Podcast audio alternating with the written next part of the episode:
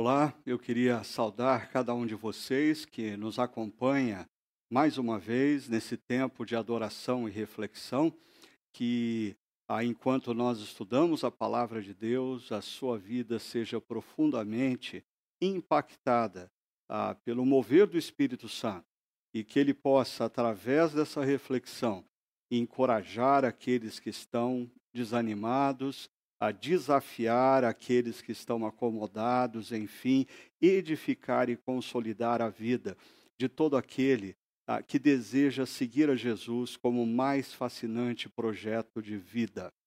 Ah, nós temos conversado sobre ah, essa série Reconstrução, Agenda de uma Geração.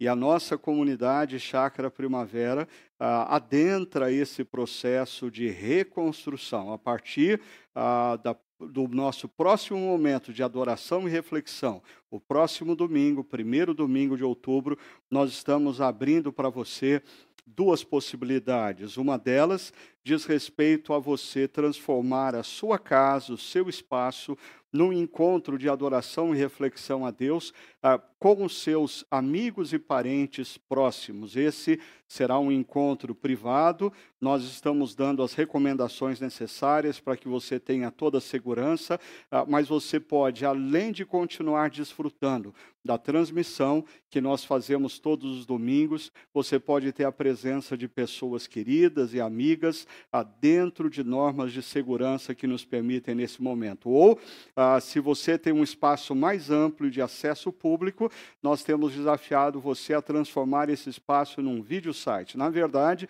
você disponibiliza o espaço, a nossa comunidade com a equipe vai avaliar a possibilidade disso e transformar aquele espaço num vídeo site. Aí sim, esse lugar será divulgado, as pessoas terão que fazer reservas antecipadamente para participarem do momento juntas, mas ainda de transmissão dos nossos encontros. Ah, como comunidade, a nossa liderança tem sido munida ah, por informações ah, preciosas de especialistas da área da saúde, e nós temos entendido que esse ainda não é o momento para nós voltarmos a, a termos os nossos encontros públicos em auditórios fechados, sem ventilação natural. Por tudo isso, nós queremos preservar. Talvez falte pouco tempo. Nós já passamos quase sete meses nessa pandemia.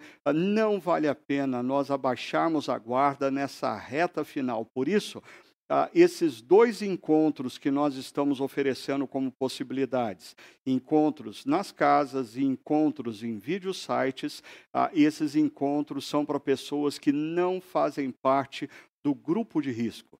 Você que faz parte do grupo de risco, nós queremos incentivar você a continuar caminhando conosco através desse momento, nessa experiência online. Vai passar, vamos ter calma, vamos nos cuidar e vamos continuar orando a Deus para que Ele derrame sobre cientistas e pesquisadores toda a sabedoria do alto, para que tenhamos uma vacina rapidamente. Vamos continuar orando pelos governantes das nações, dos estados, dos municípios, para que eles tomem decisões sérias e comprometidas, especialmente com aqueles que mais sofrem em decorrência dessa pandemia. Como povo de Deus, é nossa obrigação e dever interceder pelo mundo e pelas autoridades nesse momento. Mas, retornando então à nossa série, Reconstrução, Agenda de uma Geração. Como nós temos falado, essa pandemia ela gerou impacto sobre as mais variadas áreas da nossa vida: vida pessoal, emocional, física, vida familiar, vida profissional, carreira, negócios, organizações e até mesmo igreja.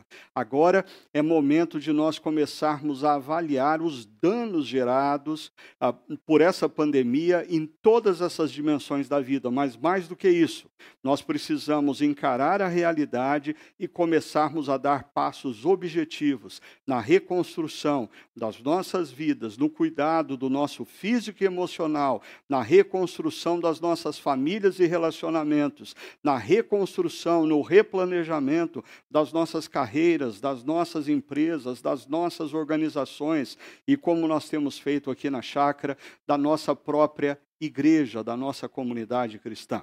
Hoje, eu gostaria de conversar com você sobre um tema altamente importante.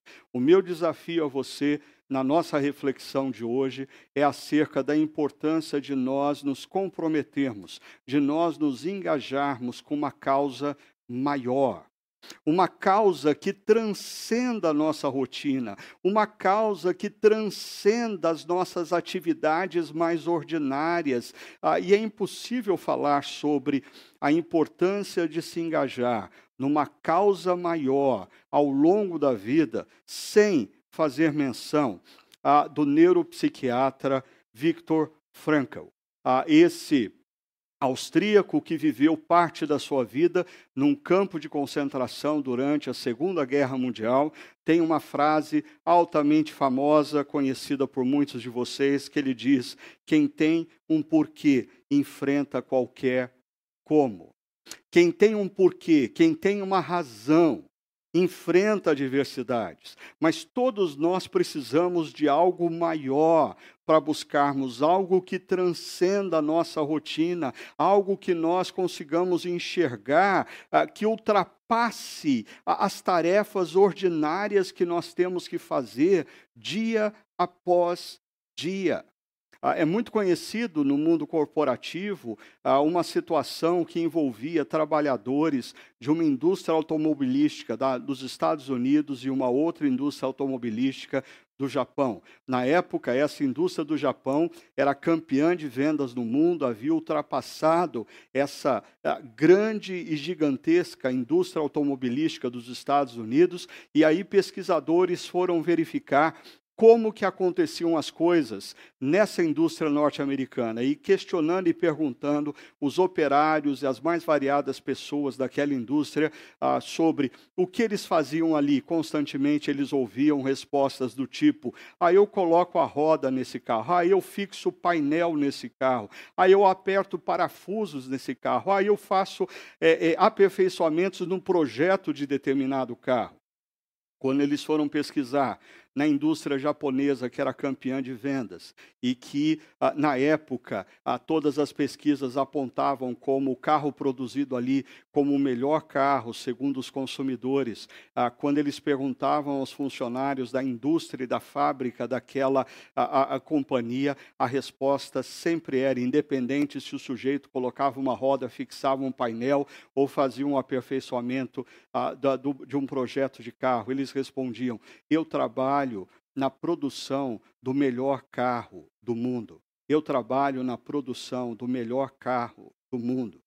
Ah, essa situação tem várias aplicações para nós. Eu creio que uma mãe e um pai, quando vê a criação do filho ou de uma filha.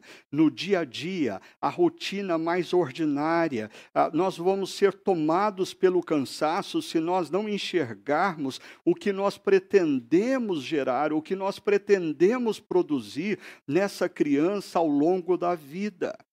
Pastores que se dedicam ao cuidado de pessoas no dia a dia, aconselhamentos, visitações, telefonemas, são tarefas que, enquanto nós fazemos dia após dia, elas vão nos envolvendo por uma rotina que, se nós perdermos, a noção do que de fato nós queremos produzir, uma igreja cuidada, uma igreja edificada, uma igreja consolidada, uma igreja que cresce na direção da maturidade, toda essa rotina vai nos conduzir ao cansaço. Todos nós precisamos parar e pensar qual é o porquê das nossas vidas, qual é o porquê porquê da nossa existência nesse exato momento. E é claro que Deus quer iluminar as nossas mentes e corações ah, para que nós venhamos a perceber e discernir claramente qual é o porquê. E quando nós sabemos o porquê, nós vamos enfrentar qualquer como. Mas é o próprio Viktor Frankl que diz: cada vez mais as pessoas têm meios para viver, mas têm mas não têm uma razão pela qual viver. Cada vez mais as pessoas têm meios para viver, cada vez mais nós temos mais recursos. Nenhuma geração antes da nossa teve tanta informação disponibilizada na internet, nas redes sociais. Nenhuma geração pôde ler tanto acerca de, uh, das, dos principais conceitos em livros, em artigos. Nós temos os meios, mas é impressionante como cada vez mais nós temos menos pessoas conscientes conscientes de qual é a sua razão ah, de existir. E ainda uma última frase de Viktor Frankl que diz: o que importa não é o significado da vida em geral. E aqui eu vou discordar um tanto com Viktor Frankl, mas a segunda parte dessa frase eu concordo plenamente. Mas o significado específico da vida de uma pessoa em um dado momento, ou seja, ele diz que às vezes uma pessoa pode não ter a, a, a, resposta à pergunta qual é o sentido maior da minha existência. Eu diria que, como discípulos de Cristo, que entendemos quem é Jesus, o que ele fez naquela cruz, nos oferecendo o seu amor e o seu perdão, e nos rendemos a ele e nos transformamos em discípulos dele na história, nós temos um sentido maior para a vida, sim. No entanto, o que Victor Frankl está querendo pontuar é que muitas vezes, em determinados momentos, nós precisamos ter, talvez, a, a, significados menores, mas que nos conduzam ao longo de alguns anos, ao longo de alguns meses. Nós precisamos ter algo que nos motive a fazer o que fazemos. Ah, por exemplo, é, o ano passado eu tive a oportunidade ah, de fazer uma trilha num lugar muito difícil. Foi muito cansativo, o dia todo andando e a volta, uma subida imensa, mas um lugar lindo. Eu disse para Sônia, minha esposa, eu ainda quero fazer essa mesma trilha e talvez pernoitar na beira de um rio que fica no fundo de um grande cânion ah, com os meus dois netos. Aí ela disse: Bom, ah, devido aos perigos dessa trilha, eles vão ter que ter pelo menos 15 anos de idade.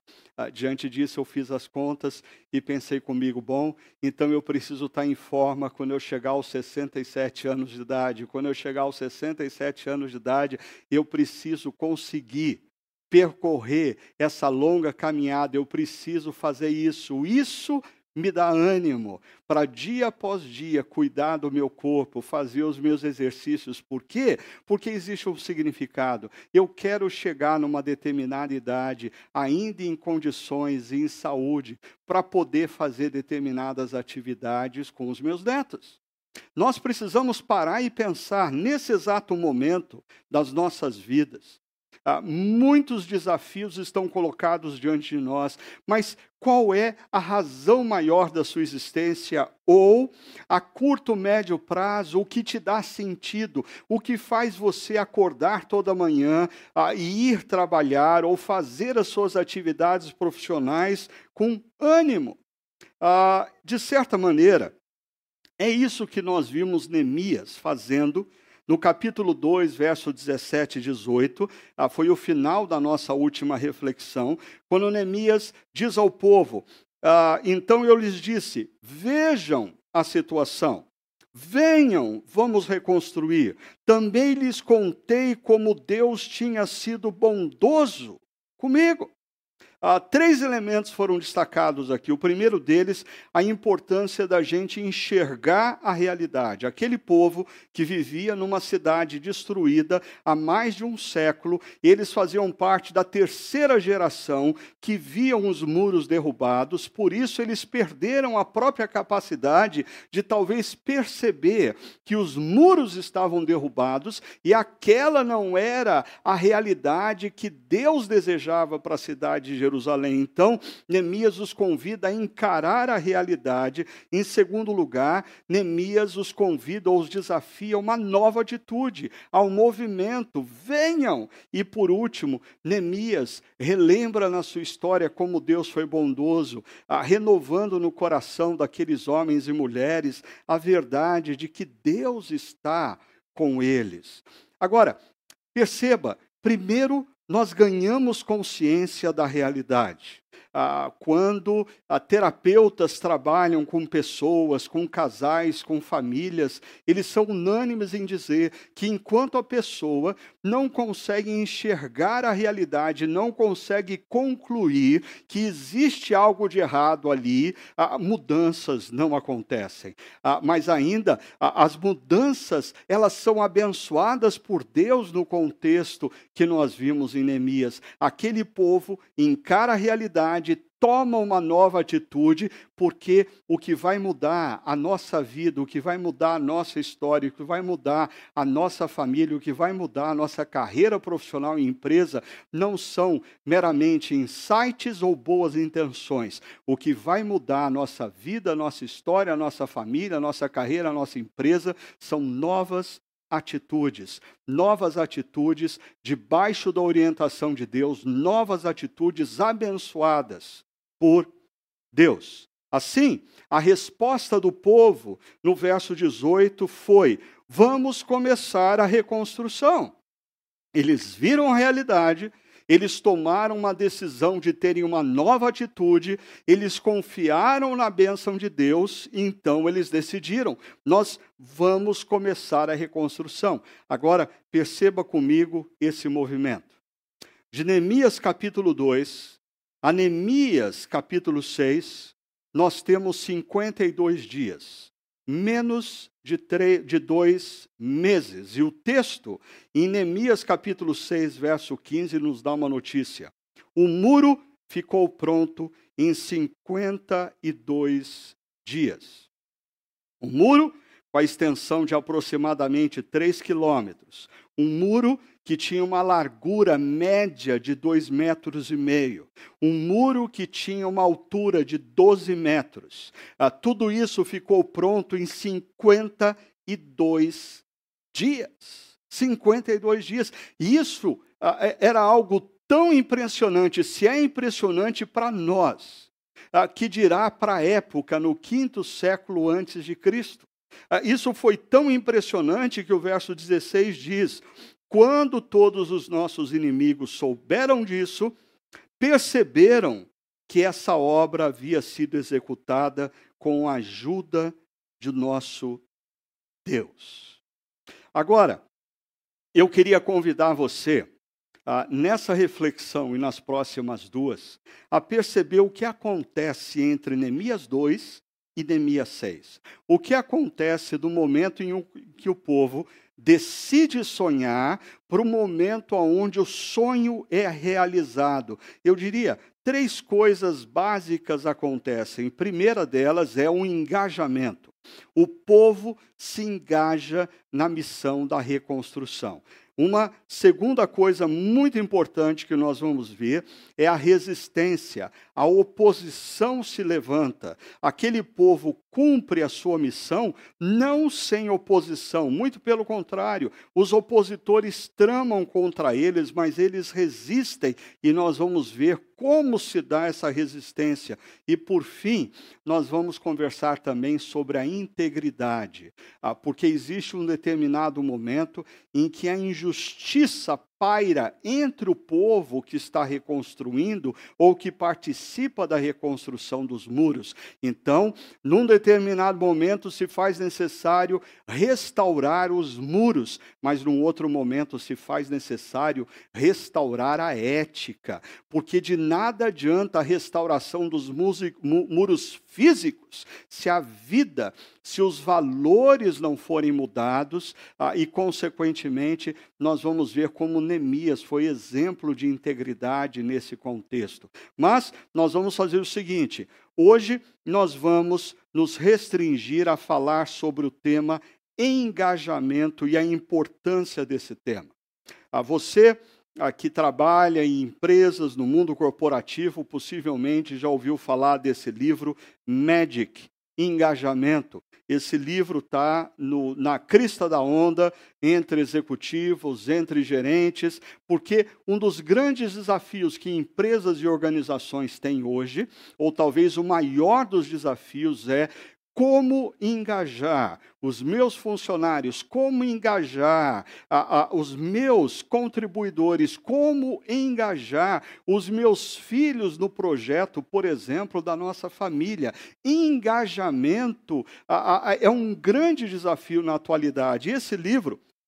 Se você é daqueles que ah, não tem tempo ou não gosta de ler o livro, eu tenho o meu aqui, que foi ah, me dado já há dois, três anos atrás pelo meu querido amigo Gerson Pacheco, sempre altamente conectado, altamente ligado a tudo o que acontece. Mas se você quiser um resumo do que esse livro pode te oferecer, aí eu convido você para acessar o site ressurgência.com.br. A Ressurgência é o network do CTPI, Centro de Treinamento para Plantadores de Igreja, e essa semana que se passou, nós tivemos a excelente oportunidade de ouvir o Rogério Scher falando sobre engajamento e basicamente as ideias dele se restringiram ao conteúdo desse livro. Deixa eu colocar para vocês o que é o MEDIC, que é um acróstico, porque eu acho que é importante para a gente ler Neemias capítulo 3 e perceber o que aconteceu em Neemias capítulo 3, de maneira que o povo se engajou na missão da reconstrução dos muros. Segundo o livro Magic, que é um acróstico, como eu disse, uh, o M, meaning, uh, significação, autonomia, crescimento, impacto e conexão. Ah, deixa eu falar sobre cada um desses itens rapidamente. Significação: um propósito maior que transcende a própria tarefa ou atividade.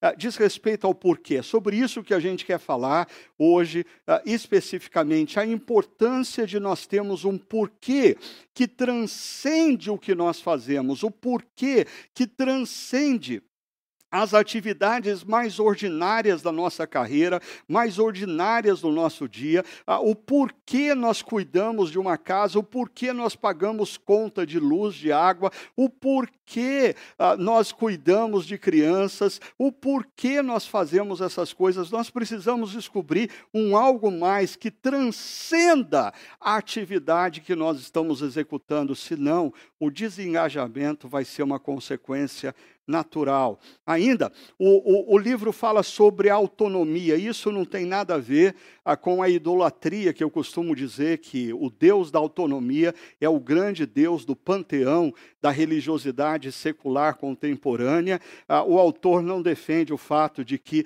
cada um numa empresa faz o que quer, como quer, quando quer. Ah, não, ah, ele fala sobre a importância de se ter diretrizes claras de qual é o produto a ser entregado e quando deve ser entregado. Mas, no caso, ah, existe a liberdade para definir o como executar a tarefa e atividade, ou seja, o colaborador pode participar na construção do meio como aquele produto vai ser entregue, como aquele serviço vai ser prestado. Ainda, o G, que em inglês é growth, tem a ver com crescimento. A, a tarefa ou atividade que é dada a cada um deve movê-lo para fora da zona do conforto. Ou seja, nós precisamos estar sempre envolvidos em atividades não que transcendam em excesso a nossa potencialidade. Nós vimos aqui sobre esforço e descanso, estresse e descanso, e a importância de nós termos ah, mentores, de nós termos pessoas, gerentes, gestores, que sempre nos desafiem a, a nós sairmos da nossa zona de conforto e crescermos. Isso gera engajamento, ainda impacto. Quando pessoas percebem ah, que o que elas fazem pode gerar impacto na vida de outros quando elas percebem a consequência do que elas estão fazendo na vida da sociedade, na vida de outras pessoas que a cercam. Isso produz maior engajamento. E, uh, por fim, é o, a última letra, connection, ou seja, conexão. Aqui diz respeito ao fato da importância de você numa igreja, você numa organização, você numa empresa, estar envolvido numa equipe, ou com um líder, ou com um produto, ou com uma marca, ou com uma organização que você tem conexão, que você acredita, porque vai ser um sofrimento tremendo, por exemplo, você trabalhar no departamento de marketing da Nike, se a sua marca predileta de tênis é Adidas. Vai ser muito complicado você trabalhar ah, numa, numa é, é, é, é, indústria que produz um produto que você não acredita e você ter que participar desse processo. É muito importante você ter conexão com a equipe com a qual você trabalha, com um líder que você tem. Eu me lembro que, certa ocasião, eu estava numa conferência e eu vi que o Larry Osborne, com toda a sua sabedoria, ele ia dar uma palestra e o título da palestra era ah, Como construir ou como formar equipes de alto impacto. Ah, eu não perdi tempo, eu já me direcionei para o lugar onde ele ia dar esse seminário, peguei o meu caderno de notas, peguei a caneta e já comecei a, a, a me preparar para escrever todas as ideias que ele ia lançar, e aí ele introduziu a palestra dizendo assim: Bom, o que eu tenho a dizer para vocês é o seguinte: para criar equipes de alto impacto, eu faço três perguntas para quem quer entrar na minha equipe. Primeiro, você gosta de mim, uh, porque uh, você, você vai trabalhar comigo. Se você não gostar de mim, você vai sofrer muito com isso.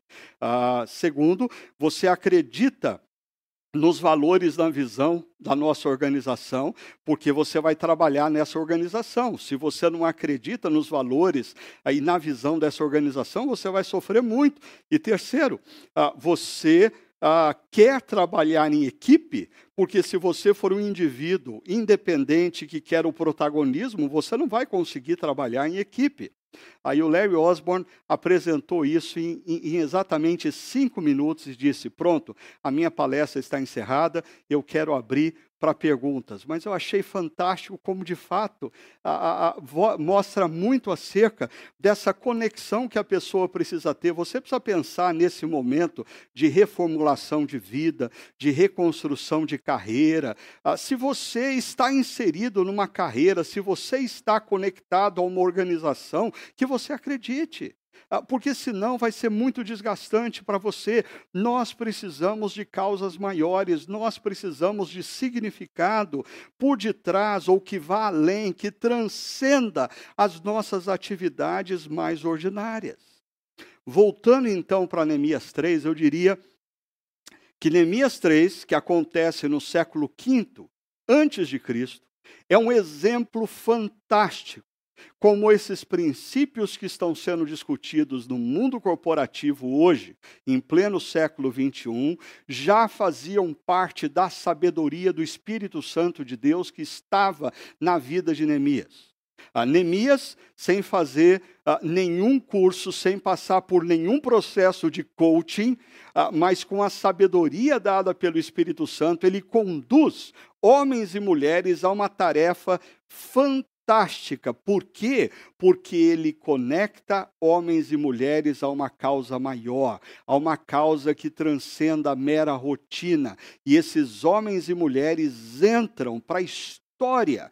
Deixa eu fazer uma síntese para você de Neemias capítulo 3. Ah, em um parágrafo, eu diria que o que acontece em Neemias capítulo 3 é o seguinte: uma geração em ruínas desprovida de esperança ou de um propósito maior, é desafiada a encarar a realidade e ter uma nova atitude. Com compromisso e dedicação, cada um, cada um engajado passa a fazer a sua parte.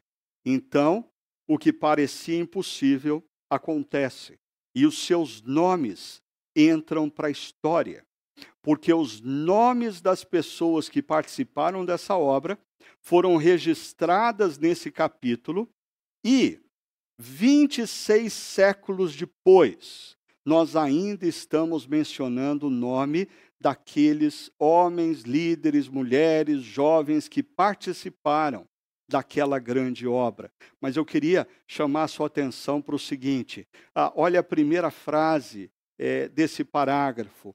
Uma geração em ruínas, desprovida de esperança ou de um propósito maior.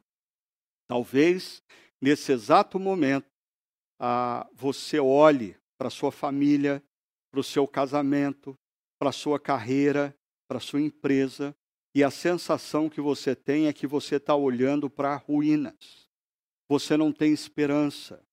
Você está desprovido de um propósito maior. Mas acompanhe comigo a continuidade do parágrafo: diz, essa geração em ruínas é desafiada a encarar a realidade e ter uma nova atitude. Volto a repetir para você o que muda a nossa vida, o que muda o nosso casamento, a nossa família, a nossa carreira, a nossa empresa, não são meros insights, mas sim novas atitudes. Aqueles homens e mulheres tiveram uma nova atitude para com aquela situação. Volte para o parágrafo comigo. Com compromisso e dedicação, cada um passa a fazer a sua parte. É interessante nenhum vai fazer a obra toda. Não existe grandes protagonistas no capítulo 3, existem sim homens e mulheres lado a lado fazendo uma obra que vai fazer diferença para a comunidade como um todo e para a história da cidade de Jerusalém. E por fim, deixa eu terminar esse parágrafo mostrando para você então o que parecia impossível acontece e os seus nomes entram para a história. Ah, perceba, o que parecia impossível. Eles olhavam para ruínas, mas quando eles se comprometeram com novas atitudes e se envolveram com compromisso e com dedicação, o que parecia impossível aconteceu. Assim também, como nós já vimos várias vezes, naquela bodas de Caná na Galileia, ah, os homens procuram Jesus porque o vinho da festa havia acabado e Jesus pede para que eles encham as talhas de água. E quando eles enchem as talhas de água, Jesus transforma a água em vinho. Consequentemente, aqui em Neemias 3 também, Deus capacita, Deus potencializa, Deus abençoa o trabalho que aquele povo tem. Sendo assim, deixa eu mostrar para você essa figura que nos mostra os muros que foram reconstruídos por Neemias. Aí eu queria chamar a sua atenção porque a cidade de Jerusalém possuía ah, uma extensão maior de muros. No entanto, o que Neemias restaura é essa porção menor ah, de aproximadamente 3 quilômetros. Quando você lê Neemias capítulo 3, você vai perceber o seguinte: primeiro, a lista, a relação dos que estão trabalhando, ela é feita no sentido anti-horário, mas ele percorre todo o muro que é reconstruído. Na parte norte, na parte superior, aonde fica ou ficava o templo, os sacerdotes, os levitas participam da reconstrução dos muros. Nessa parte oeste, aonde a, a, a, a geografia do terreno é, favorecia, um número menor de pessoas se envolve aqui, porque ah, eles precisavam de menos gente para trabalhar. No entanto, essa parte aqui sul e começo da parte leste, aonde passa ali um rio. Aqueles que já tiveram ah, o privilégio de visitar Jerusalém, talvez tenham entrado ah, no túnel de Ezequias ah, ah e, e, sabe que aqui nessa base sul tem um rio subterrâneo que passa. Então aqui nós temos um número maior de pessoas participando da construção, até que o, o capítulo 3 fecha, ah, concluindo ah, os muros aqui. Agora, deixa eu trabalhar com vocês dois conceitos que eu considero ah, ah, conceitos fundamentais ah, para o engajamento numa causa maior. O primeiro deles diz respeito a todos nós, como família, todos nós, como organização, todos nós, como igreja. Eu queria muito falar hoje para os nossos líderes da Chácara Primavera, para você que participa da nossa comunidade. No entanto, esse princípio também serve para você quando você pensa na sua família, na sua organização e na sua empresa. Princípio número um: unidade de propósito, ou seja, unidade na missão, acima das diferenças e opiniões. Eu queria chamar a sua atenção para o seguinte: eu não vou ler o capítulo 3 inteiro, porque ele parece até uma lista telefônica ah, com nomes e o que cada um estava fazendo, mas você deve, durante essa semana, olhar atentamente para Neemias capítulo 3 e verificar se o que eu estou compartilhando com você faz sentido, é bíblico, está lá, e se eu estou sendo coerente ao que o texto bíblico relata, ok? Mas eu queria mostrar para vocês o seguinte: nessa lista imensa do capítulo 3, nós temos sacerdotes e levitas, nós temos governadores, líderes locais, líderes distritais, ah, nós temos ourives, pessoas que trabalhavam com pedras preciosas e ouro, nós temos perfumistas, pessoas que trabalhavam com essências, nós temos comerciantes, pessoas que vendiam todo tipo de coisa. Nós temos guardas, pessoas que ajudavam no policiamento dos portões da cidade. Nós temos homens, nós temos mulheres, nós temos jovens. A pergunta é: Será que todas essas pessoas pensavam da mesma forma quando o projeto da reconstrução dos muros foi apresentado? Será que todos concordavam em absolutamente tudo, tinham a mesma perspectiva política, torciam para o mesmo time de futebol, gostavam da mesma cor, tinham a, a mesma preferência de estilo? Ou será que, como seria hoje talvez, houve muita discussão acerca do projeto e certamente eles jamais terminariam em 52 dias? Mas nós vamos além.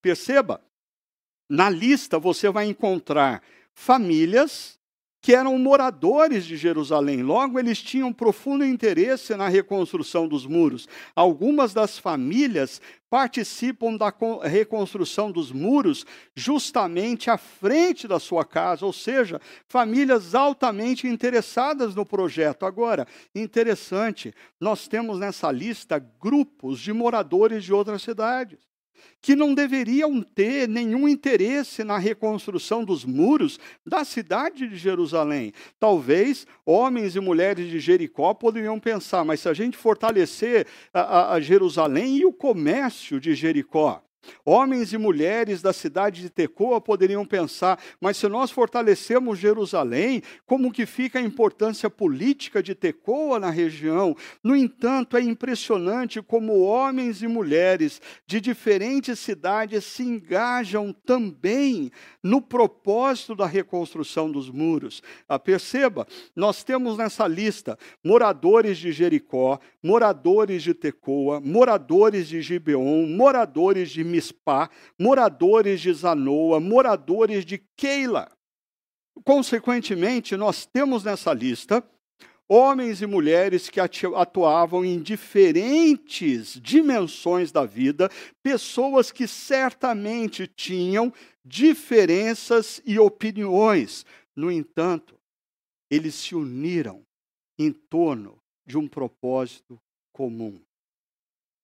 E isso fez diferença na história.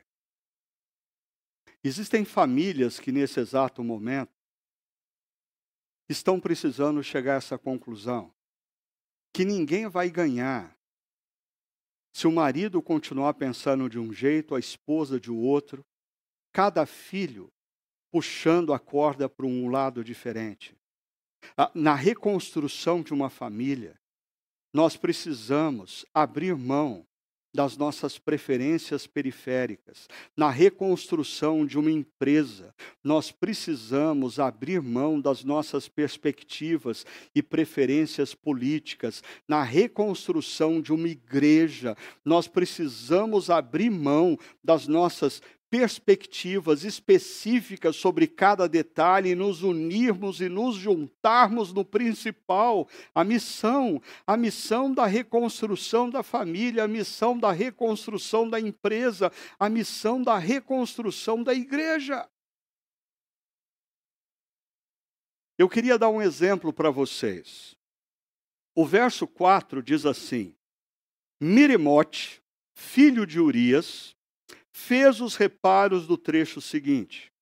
Ao seu lado, Mesulão, filho de Berequias, fez os reparos, e ao seu lado, Zadok, filho de Banaá, também fez os reparos.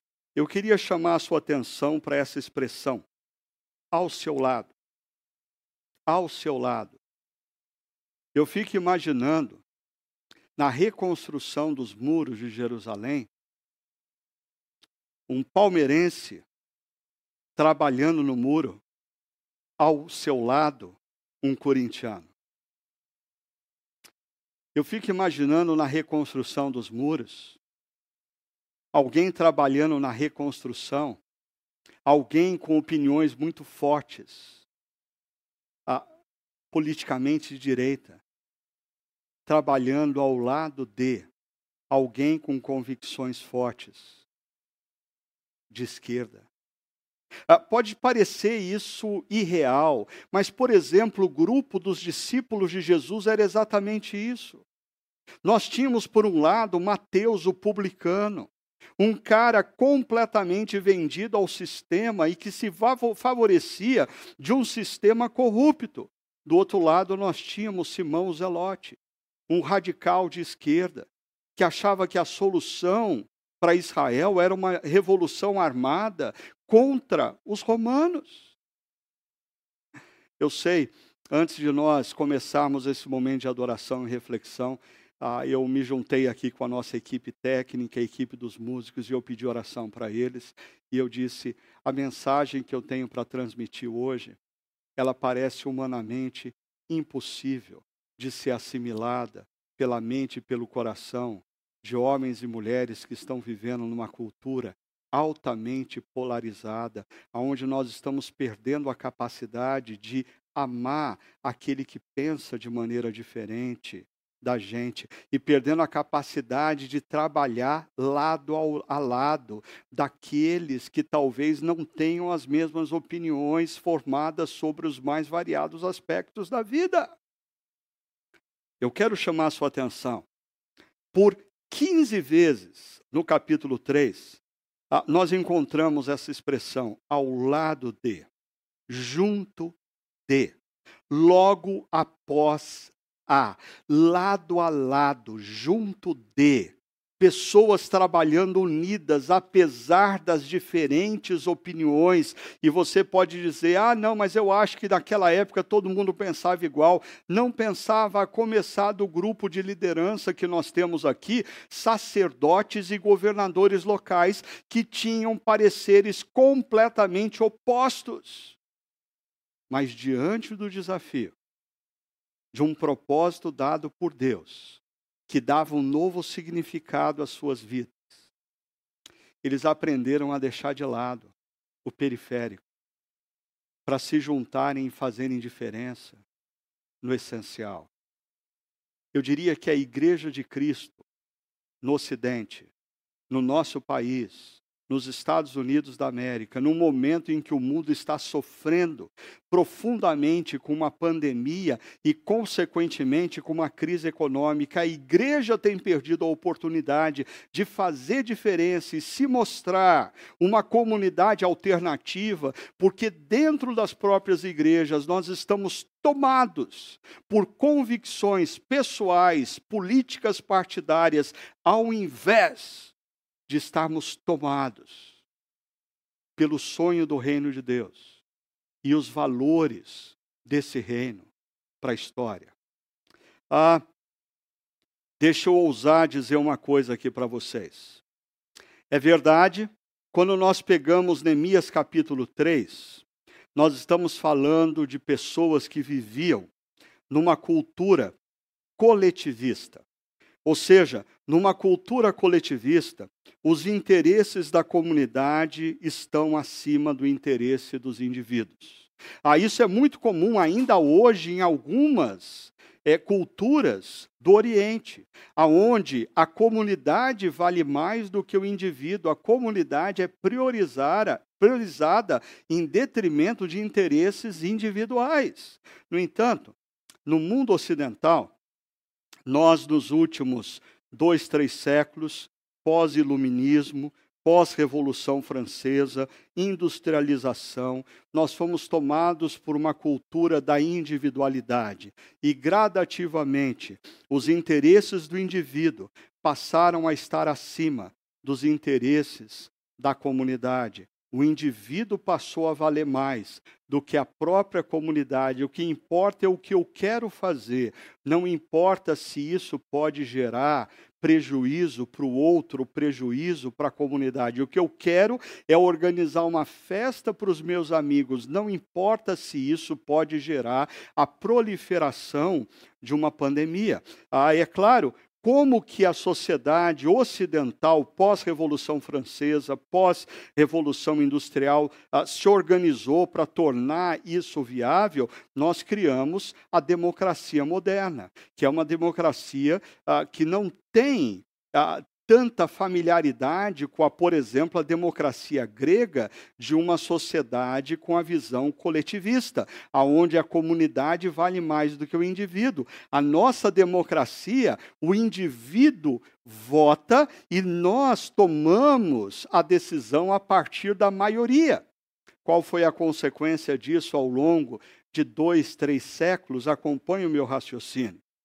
Esses ah, que não fazem parte da maioria, ah, mais conhecidos como minorias, começaram a reivindicar os seus direitos. E, consequentemente, os interesses das minorias, ou da, eh, das minorias, está ah, faltando um S aqui, ah, passaram a ser enfatizados pelos grupos, ah, os grupos que pensam como eles. E a reação, talvez nas últimas décadas, é que todo mundo se agrupou a uma forma de pensar, a cada um só conversa com quem concorda consigo mesmo, e, consequentemente, nós estamos vivendo numa sociedade onde tem prevalecido a intolerância, a dificuldade de dialogar com o diferente, a falta de empatia em perceber a dor do outro, em perceber os problemas do outro e não pensar meramente nos interesses do seu próprio grupo.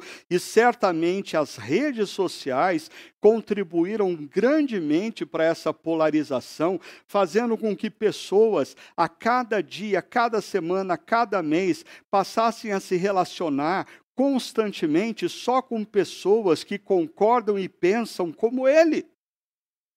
Uh, eu diria que é muito diferente quando nós olhamos o que aconteceu em Neemias 3. Quando pessoas diferentes, pessoas com opiniões diferentes, pessoas com perspectivas diferentes, foram capazes de perceber qual era a missão e abriram mão das suas opiniões pessoais, abriram mão das suas preferências periféricas e trabalharam lado a lado, lado a lado. E em 52 dias, os muros foram reconstruídos. Ah, deixa eu pontuar uma coisa para vocês muito rapidamente, mas eu queria que depois você conferisse isso. Ah, quando nós lemos Neemias capítulo 3, Neemias capítulo 3 ah, nos traz ah, alguns princípios que vão estar presentes nos ensinamentos de Jesus e do apóstolo Paulo sobre a própria igreja. Perceba aqui, nós temos fatos que apontam para princípios do reino de Deus. Por exemplo, a oração de Jesus em João 17, pedindo ao Pai que a igreja, que a comunidade dos discípulos, fosse uma comunidade que aprendesse a ser um, assim como ele e o Pai são um, de forma que o mundo viesse a crer que ele, Jesus, é o próprio Filho de Deus encarnado. A unidade é parte integrante da missão da comunidade dos discípulos. Nós não estamos falando de uniformidade, mas nós estamos falando de unidade de propósito, a capacidade de trabalhar lado a lado e respeitar aquele que não pensa como eu, a, a, capacidade de colocar a missão acima das nossas preferências. Ainda, você pode pegar Filipenses capítulo 2, aonde o apóstolo Paulo pede para a comunidade olhar para Cristo, olhar para Jesus que sendo Deus se fez homem, se humilhou e serviu. E, e, o apóstolo Paulo aplica essa imagem dizendo: tenham em vocês o mesmo sentimento que houve em Cristo Jesus, dilua essa arrogância, dilua essa altivez, tenha coração de servo, tenha em consideração o, o interesse do outro também e não apenas o seu. Ainda, 1 Coríntios capítulo 12, que diz que o Espírito Santo derramou sobre cada um de nós diferentes dons, mas é o mesmo Espírito que derramou. Cada um de nós executa diferentes tarefas, mas a partir do poder do mesmo Espírito. Cada um de nós tem sido capacitado por Deus e movido na direção de um propósito específico, no entanto, é o mesmo Deus que está acima de tudo e de todos e que deve fazer com que a gente olhe o outro, respeitando o outro e tendo a capacidade, em determinados momentos, de nos engajarmos num propósito maior e trabalharmos lado a lado com aquele que não necessariamente concorda com absolutamente tudo que eu concordo ou que pensa da mesma maneira como eu penso. E um último texto do Novo Testamento. Hebreus capítulo 13, verso 17, depois confira, que diz a, a, a comunidade dos cristãos do primeiro século, para que a, ela fosse, aqueles homens e mulheres aprendessem a se deixar guiar pelos seus líderes espirituais, não tornando a missão dos seus líderes mais pesada do que já é. E o texto diz que a, a, os homens e mulheres que seguem a Jesus deveriam a, se, se deixarem liderar pelos seus guias espirituais de maneira que a tarefa desses líderes não se tornasse pesada a ponto de roubar deles a alegria. A alegria. Eu fico imaginando como a situação e a forma como aconteceram as coisas na vida de Neemias foram diferentes da forma como as coisas aconteceram na vida de Moisés. Quando nós lemos alguns textos a, a, a, de Êxodo, de Deuteronômio, nós vemos Moisés pedindo a Deus para que o matasse, porque ele não aguentava mais liderar um povo que divergia de tudo, que reclamava de tudo. Eu só posso acreditar que Neemias capítulo 3 nós temos um relato de uma ação poderosa do Espírito Santo que fez com que homens e mulheres, assim como aconteceu em Atos 2, homens e mulheres com diferentes perspectivas, com diferentes visões, com diferentes opiniões, se unissem diante do propósito único da missão da reconstrução dos muros de Jerusalém, a grande pergunta é: qual é o propósito maior que Deus está colocando para a nossa geração como discípulos de Jesus? Qual é o propósito maior que Deus está colocando para nós que fazemos parte da comunidade Chácara Primavera? Qual é o propósito maior que deve envolver a sua família? Nesse momento, de maneira que você, sua esposa, você, seu marido, você, os seus pais, você, os seus filhos, tenham que deixar de lado o que é periférico para se concentrarem na unidade e serem capazes de construir algo lado a lado, porque essa é uma sinalização da ação do Espírito Santo de Deus na comunidade do reino de Deus. Eu queria dar um último princípio, mais curto, e assim encerrar. Ah, o segundo princípio diz mais respeito àqueles que ocupam posição de liderança. Diz ah, ah, assim: liderança altamente comprometida no exemplo e na dedicação. Ah, engajamento numa causa maior implica em líderes altamente comprometidos, em serem exemplos e serem dedicados. Pode parecer muito óbvio falar sobre isso. Mas não é na nossa sociedade aonde pessoas que ocupam posição de influência, posição de poder, veem isso como privilégio e não como responsabilidade. Ah, nós estamos num contexto brasileiro onde a crise econômica tem assolado empresas, organizações, famílias e pessoas, e muitas vezes aqueles detentores de poderes políticos, aqueles que têm cargos públicos com altíssimos privilégios, não veem sua posição como uma responsabilidade diante do povo, mas como um privilégio pago a partir do povo. Deixa eu mostrar uma coisa para vocês. O verso primeiro diz assim: O sumo sacerdote Eliasibe e os seus colegas sacerdotes, ou seja, os líderes religiosos da época, começaram o seu trabalho e reconstruíram a porta das ovelhas. Eles a consagraram e colocaram as portas no lugar. O texto de Neemias 3 diz que líderes religiosos foram os primeiros a pegarem na pá, no cimento, nas pedras e começarem a obra.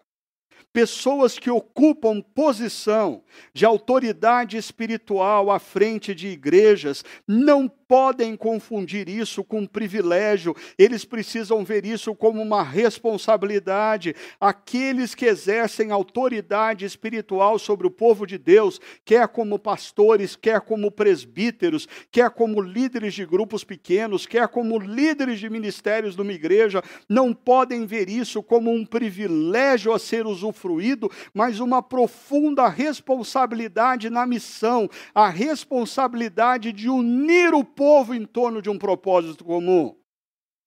Muitas vezes nós, líderes de comunidades locais, pastores, pastores auxiliares, presbíteros, diáconos, líderes de grupos pequenos, líderes de ministérios, nós achamos que a nossa posição de influência nos dá o privilégio de contribuir para a discórdia, para contribuir para os problemas.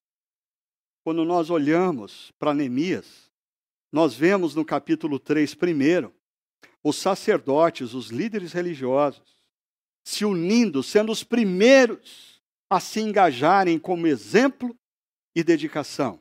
Mas nós vemos também os governadores. Nós temos oito governadores de distrito listados aqui como pessoas que se engajaram na obra, que pegaram na pá, que pegaram no martelo, que pegaram na bigorna, que pegaram nas pedras, que pegaram no cimento, que pegaram e trabalharam na reconstrução. Deixa eu dar dois exemplos desses governadores. Um, eu vou chamar de destaque positivo. Olha só, verso 12 diz: Salum, filho de Aloés, governador da outra metade do distrito de, distrito de Jerusalém, fez os reparos do trecho seguinte com a ajuda de suas filhas. Por que, que eu queria destacar esse homem?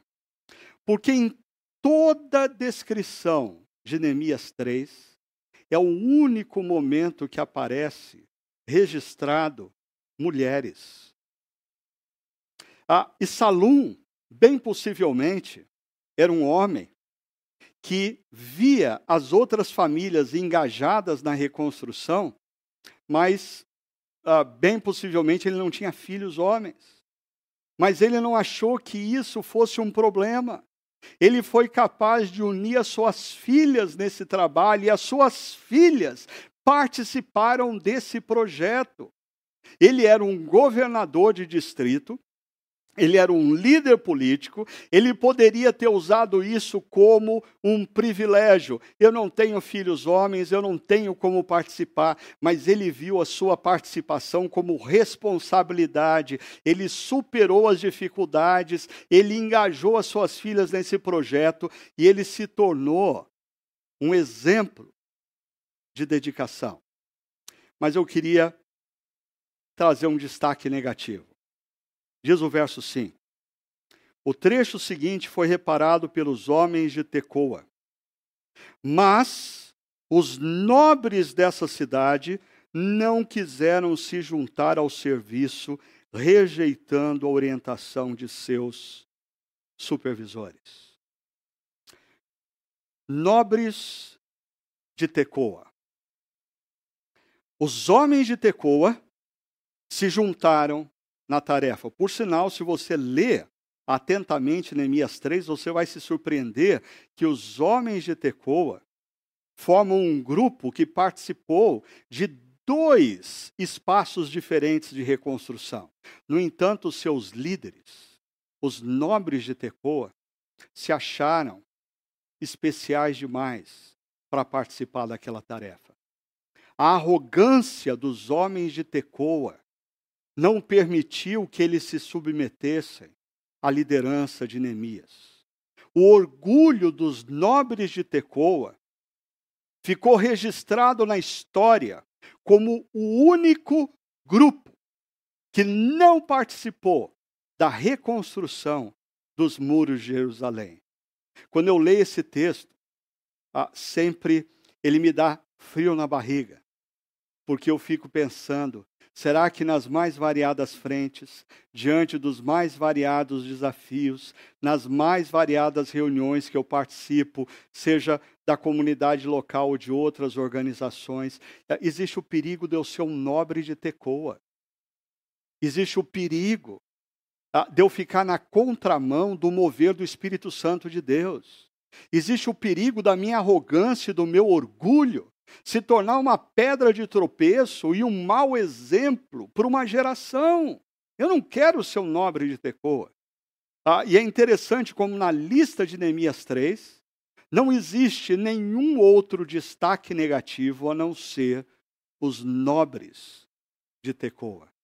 A arrogância e o orgulho os impediram de participar da maior obra que Deus estava fazendo naquela geração, Vamos orar para que Deus nos dê discernimento e sabedoria, para não sermos nobres de Tecoa no nosso momento histórico.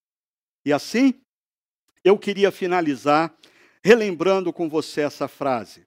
Uma geração em ruínas, desprovida de esperança ou de propósito maior, é desafiada a encarar a realidade e ter uma nova atitude. Aí, com a ação poderosa do Espírito Santo, com compromisso e dedicação, cada um passa a fazer a sua parte, menos os nobres de Tecoa. Mas mesmo assim, então, o que parecia impossível acontece. Os muros são reconstruídos em 52 dias. E os seus nomes entram para a história que nós estamos contando nesse exato momento. Eu queria terminar convidando você para um momento de reflexão. E a primeira parte desse momento de reflexão é uma lembrança.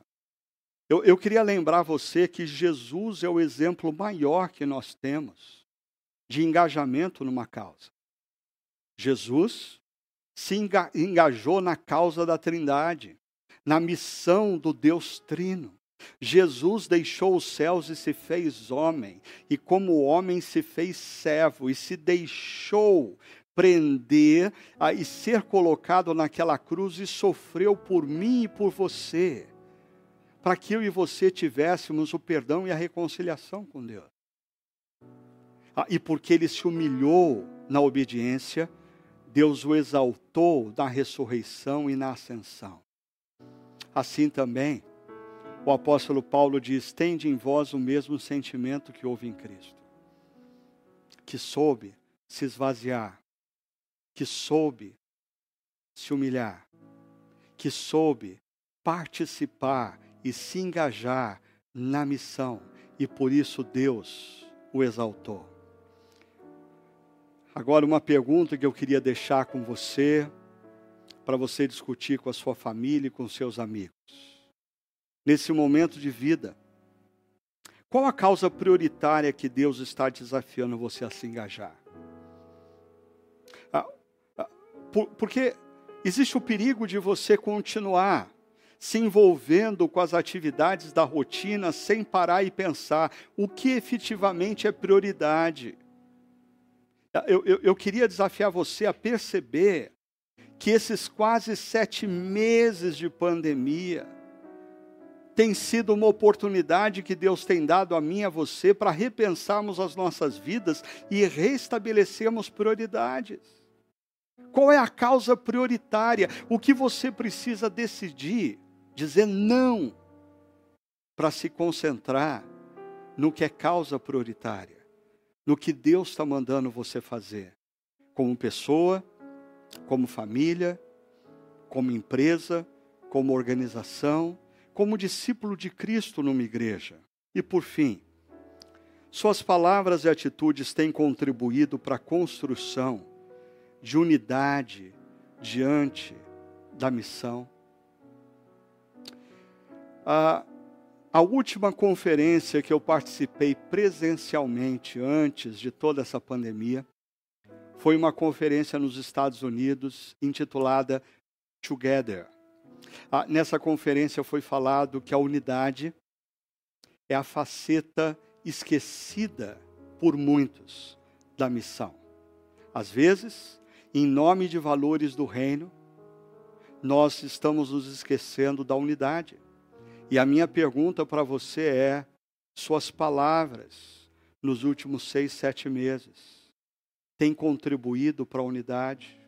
Têm contribuído para que o mundo veja que nós somos discípulos daquele que de fato é o Filho de Deus enviado ao mundo?